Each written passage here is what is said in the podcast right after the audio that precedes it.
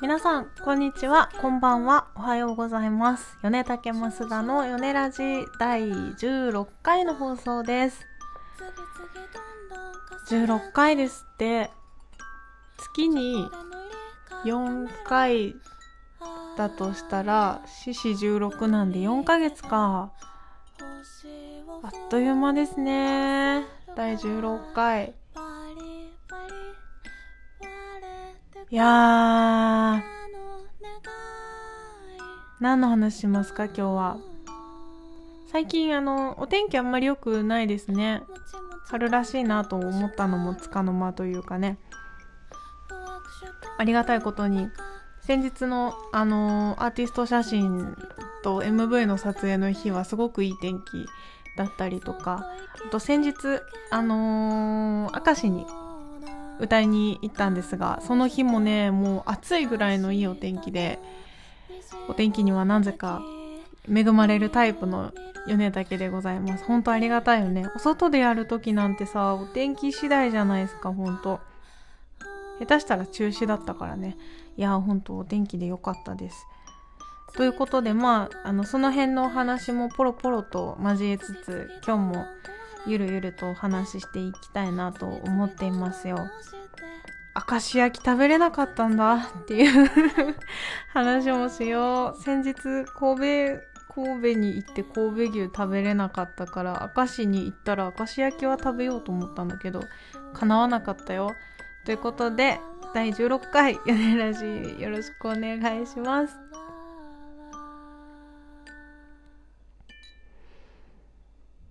そうなんです。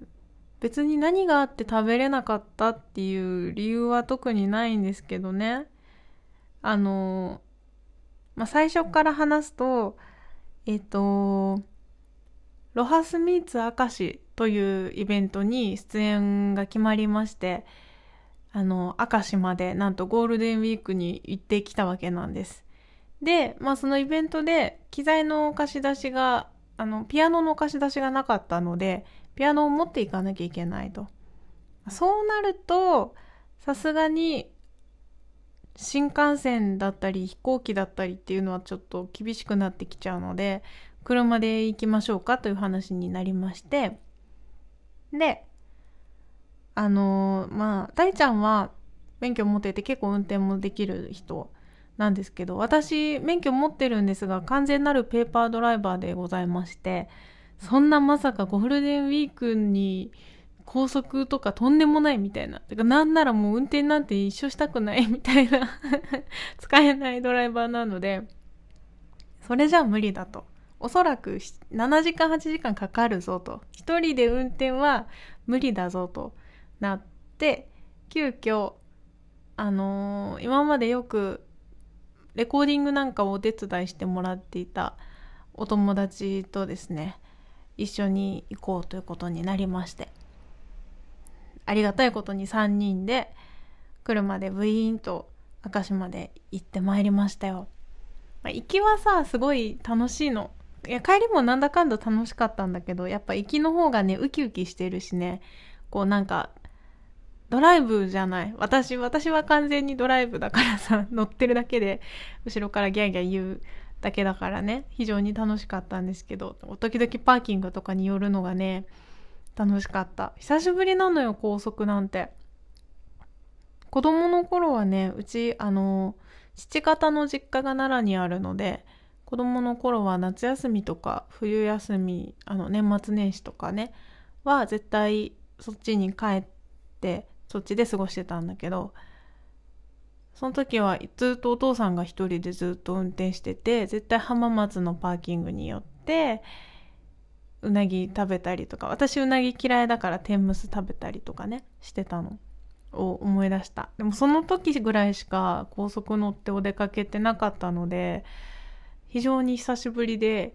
めちゃめちゃ楽しかったですね。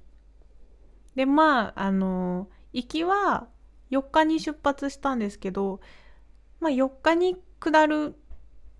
わけなので、まあそんな混んでるということもなく、スイスイと行けて、予定時間ぐらいには向こうにつけて、で、明石公園っていうところで、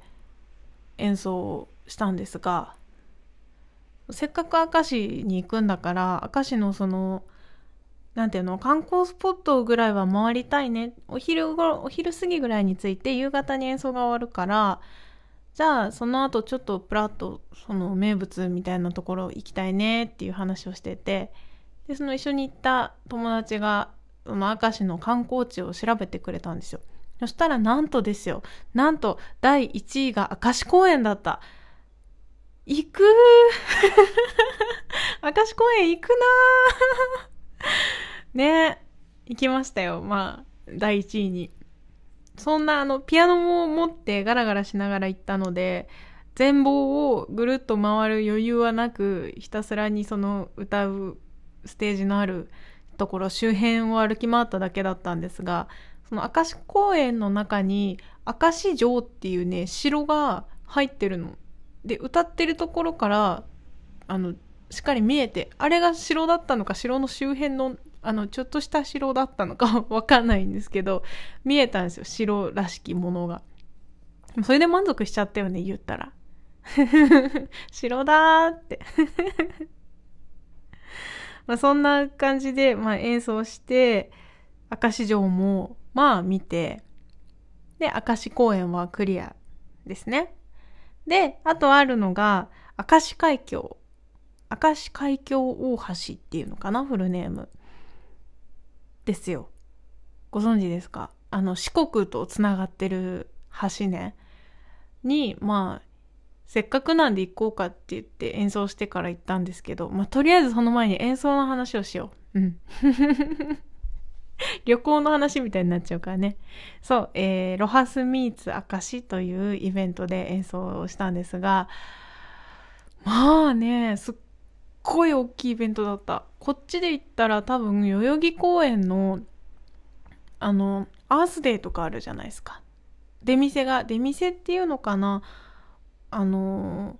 個人がやってるハンドメイドのお店みたいなのがすっごいいっぱいテントで出てるようなイベントまさにあんな感じでご飯屋さんとかのフード館も結構いっぱい来てるしもうすごい非常に充実したイベントで会場があのー、原っぱ原っぱの広場でやってるんですけどステージも特にこうなんかこうステージングというか台がボンってあるとかじゃなく完全にその原っぱみたいなとこの上で地面の上で歌うんですよ。それがね私すごい好きだったんですよね。気持ちよくて。お客さんと同じ目線にいて原っぱが原っぱのこう土と草を踏みながらお日様を浴びて歌を歌うっていうね。もうこれ以上の幸せはあるかと思いますよね。昔から歌うのは好きで私。であのまあ中学校とか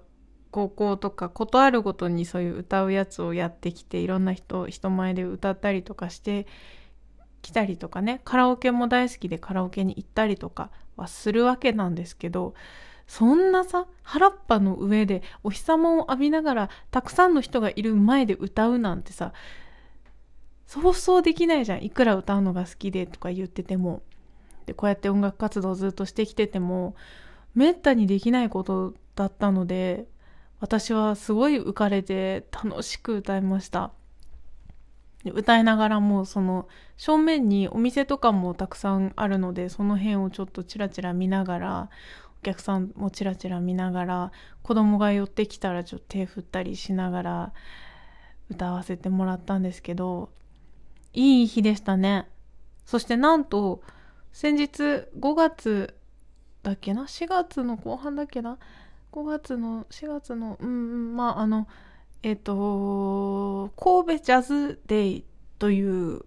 神戸で行われたジャズイベントにも出演したんですけどそちらで一応ダメ元であの、5月に明石に行くのでっていう話を MC でちらっとしたんですよ。そしたらなんとそこで聞いてくださった方がわざわざ明石までいらしてくださってしかも1人じゃなく2人しかも別の方がわざわざ来てくださってあそこでそう神戸で聞いてすごく気に入ってまた聞きに来ちゃいましたみたいな。いやー嬉しいですよね。泣きそうでしたもん。本当ですかとか言ってたけど。正直もう、うわ、マジかよかった、やっててよかった、音楽みたいなね、思える、すごく素敵な出会いを兵庫県でしてきました。そんなね、そんなありがたい気持ちも込めて歌を歌わせてもらってきたんですが、そうですね。いい日でしたね。風もなくてありがたい感じでした。はい。でですよ。で、演奏して、私たちがその4日に出演したんですけど、4日の一番最後の演奏が私たちだったんですよ。で、まあ、鳥として演奏を終えて、お疲れ様でしたって言って、そのイベントの方だったりとかね、来ていただいたお客様だったりとかとお話をして、で、そのイベント自体は私たちが歌い終わってから30分ぐらいでイベント自体も終了だったので、もう大慌てで、機材とかをとりあえずその運営の方がいるところら辺にバーって置いて、ごめんなさい、ちょっとだけ見ててください、っつって、もうみんなで、もうその、まだそのイベントのさ、お店とかを見て回ってないから、その前に。とりあえず歌ってからっつって歌って、よっしゃ見に行くぞって言って、うわって練り歩いて、可愛い腕時計を増田はゲットいたしまして、あとは、ステージのすぐ横で、コーヒー屋さんがコーヒーを出してたので、コーヒーを飲んで、そのコーヒーもね、あの、京都から来ましたっていう方でね、コーヒーめっちゃ美味しいしね、そこの人の、あの、語り口がすごく素敵でね、やっぱ関西弁なのもあるよね。そして京都弁なのもある。すごく奥ゆかしく、なんかポソポソ喋るお兄さんだったんですけど、あの、イベントの雰囲気にすごく合ってて素敵でしたよって言ってくださって、こんな感じじゃないですよ。もっとこう、はんなりした京都弁で このような、こんなようなことを言ってくださって、なんか、あ、光栄ですっていう気持ちでね、コーヒーをいただいて、時計買って、で、そこに明石焼きがあったんですよ。一応。まあ、明石だしね。あったんですけど、で、私食べたかったんですけど、要因の一つとして一緒にいたその友達が、あの、海にいる魚以外の生物食べれないっていう子なんですね。だからその子は興味がない。明石焼き、たこ焼き。一切興味がない。で、なおかつ、あの、買いたいなって言ったら大ちゃんが、え、こんな出店みたいなとこで買うの？って言ってきたんですよ。ああ、なるほどね。明石だし、明石焼き屋さんみたいなのがあるのかなって思っちゃって、じゃあ、そういうとこ行きたいよなって思って、ああ、そうだねって言って見過ごしたんですね、その場で。で、残念ながら、その後、一回も明石焼き屋さんに出会えなかった。だから、明石焼きは食べれなかったという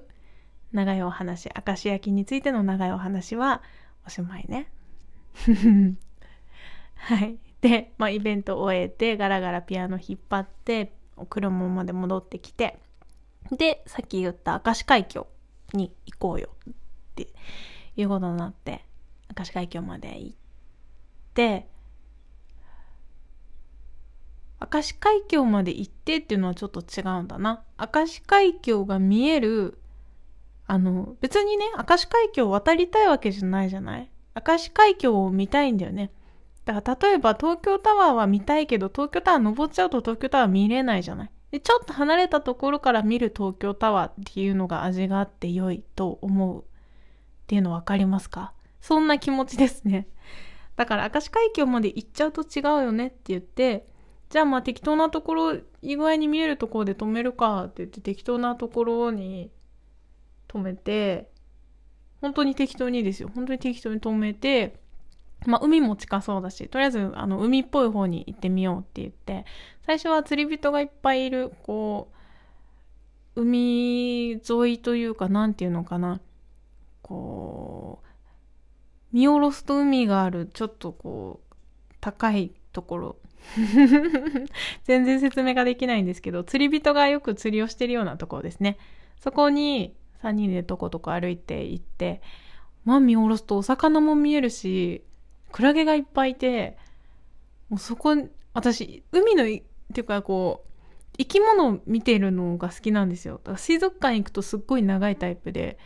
その、そこにいるものの動きをずっと見ていられる人なんで、クラゲがめちゃめちゃいるっていうだけですごい嬉しくなっちゃって、うわー、クラゲっているんだ、本当にみたいな。しかもすっごい見えるんですよ、いっぱい。うにょん、うにょんってしてるのも見えるし、わーって言ってもうずっと見てて、魚いる、魚いるみたいな飽きないタイプでずっと見、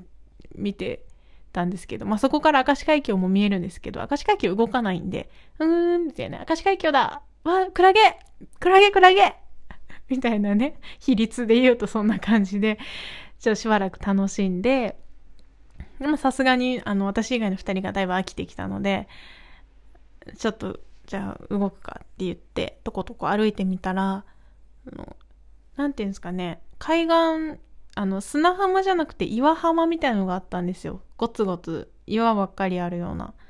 海岸があって、ちょっと磯遊びみたいなことをしましてみんなで。ひたすらにこの磯の生き物がいないか探して、ウミウシみたいなのがいた。この間見たらアメフラシだったのかもしれない。アメフラシわかんないけど、こう、あの、大きいナメクジみたいなやつにちょっとなんか黒っぽい模様が入ってるやつで、触る勇気はなかったんだけど、後で調べたらそのアメフラシの方は毒があるらしいね。触んなくてよかったね。うん。なんかすごい大きいのがいたりとか、ちっちゃいカニがいたりとか、ザリガニが喧嘩してんのを見たりとかね。私はすごく楽しかったんですけど、大ちゃんは途中から飽きて、石、なんか綺麗な石を探すって言って、綺麗な石を 探し始めて、坂本くんは途中から、坂本くんってあの一緒にいた友達なんですけど、坂本くんは途中からあの水切りを石でね、水切りを、元野球部らしいんですよ、坂本くんが。で、石の水切りを始めて、でもなんかはちゃめちゃになってきたから、もう、もうやめよう、もう帰ろう。もう、その、男子っぽい、その、謎のこだわりみたいなの始まっちゃったら、もうさ、収集つかないから、ダメダメ、もうおしまい、もうおしまい、帰ろうって言って、とりあえずそんな、あの、我が道を突っ走る二人を止めて 帰ろうって言って、車まで戻って、で、そこから宿が、あのー、尼崎に取ってたんですね、お宿を。なので、そこからまた尼崎まで大移動なわけですよ、車で。よっしゃ、行くぞって言って、まあ車で尼崎までブーンと行き、無事ホテルに着いて、もう何も気にすることはないぞって言って打ち上げとしてホルモン焼きに行って、もりもり食べて、よく眠って、翌日、どこ行きましょうねっていう話になって、ユニバーサル・スタジオ・ジャパンまで2、30分だったんですよ、車で。行く？ってなったんですけど、さすがにね、ヘトヘトだし、その日帰んなきゃいけないから、ちょっとやめようかって言って、あの、大阪の方の心斎橋に行こうと言って、まあ、2日目発信いたしました。心斎橋に着いてみたら、なんかね、街並みはね、吉祥寺と、吉祥寺みたいな感じ。いや、不思議なんですよね。なんかでも、やっぱ東京と通じるものがあって、大きい、あの、商店街があります。商店街は吉祥寺っぽい。で、一個それると、あの結構高級なお店が並ぶプラダとかが並ぶ大通りに出るんですけどそこはすごい日本橋っぽい。でもうちょっと行くとアメリカ村っていうあの全然アメリカじゃないんですけどなんでアメリカ村って言うんだろうね。アメリカ村って呼ばれてるなんか場所があってそこは原宿っぽいんですよ。で行かなかったんだけど反対側、その大通り挟んで反対側のもうちょっと奥にヨーロッパ村っていうのがあったみたいで、ヨーロッパ村みたいな。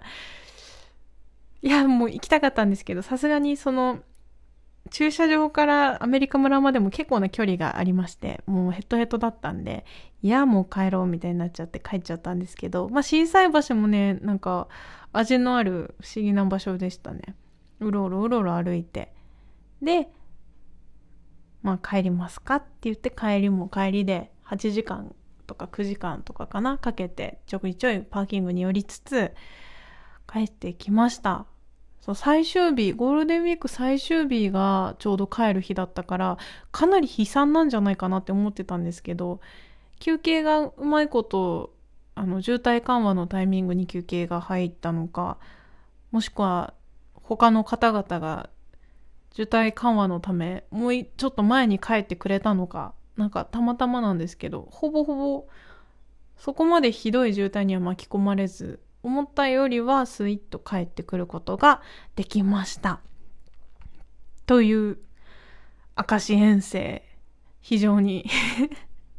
わかりますか？この、こんだけ尺を取ったということで伝わると思うんですけど、非常に楽しかったですはい。ということで、えーと、引き続き米竹はまだまだ遠征的な動きがあるわけなんですが5月の19日は立川の一体祭り立川一体音楽祭りに出演します。お昼頃欅モールというショッピングモールで演奏します。ともう一個。なんとサーキットイベントへの出演が急遽なんですが決まりました。5月の20日、その立川の翌日ですね、5月の20日に、えー、真昼の月、夜の太陽で演奏が決まりました。こちらもお昼で、えっ、ー、と、1時半から2時の出演です。このサーキットイベントはね、東宿オン、東、東に宿に、オンは ON でオンって書いて、東宿オンっていうサーキットイベントなんですけど、東新宿を盛り上げていこうみたいなやつで。はい。急遽なんですがね、ぜひぜひ、サーキットイベントすごくお得なんですよ。いろんなところでやってる人を好きに見に行けるから。米竹としては初の出演なので、サーキットイベントってね、どんな雰囲気かうちらも楽しみなんですが、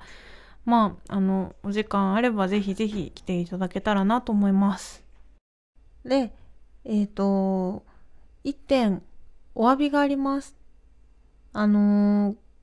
このラジオでは何回かご案内してました。6月に広島に行きますっていうお話を何回かしてたかと思うんですが、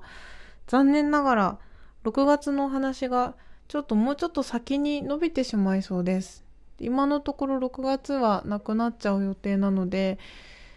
楽しみにしていただいた方がいたらすいません。もうちょっと待っててくださいね。米竹さらにパワーアップして広島に行けたらなと思っているのでその時までちょっとお待ちください。よろしくお願いします。はい。ということで米竹さっきお話しした通り次のライブは5月の19日立川の一体音楽祭り。でその次が翌日5月の20日がえっ、ー、と真昼の月、夜の太陽で初のサーキットイベントの出演です。お昼13時半から14時の出演です。で、もうその次は、レコ発ですね。皆さん覚えてますか ?6 月の9日、ロックの日、ロックの日って言いたくないんですけど、6月の9日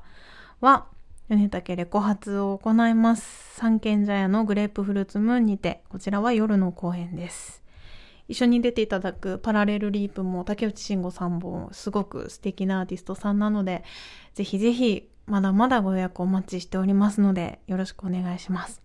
合わせてね、あのー、モーションギャラリーの方で行っているクラウドファンディングもまだまだご支援お待ちしておりますので、引き続きどうぞよろしくお願いいたします。はい。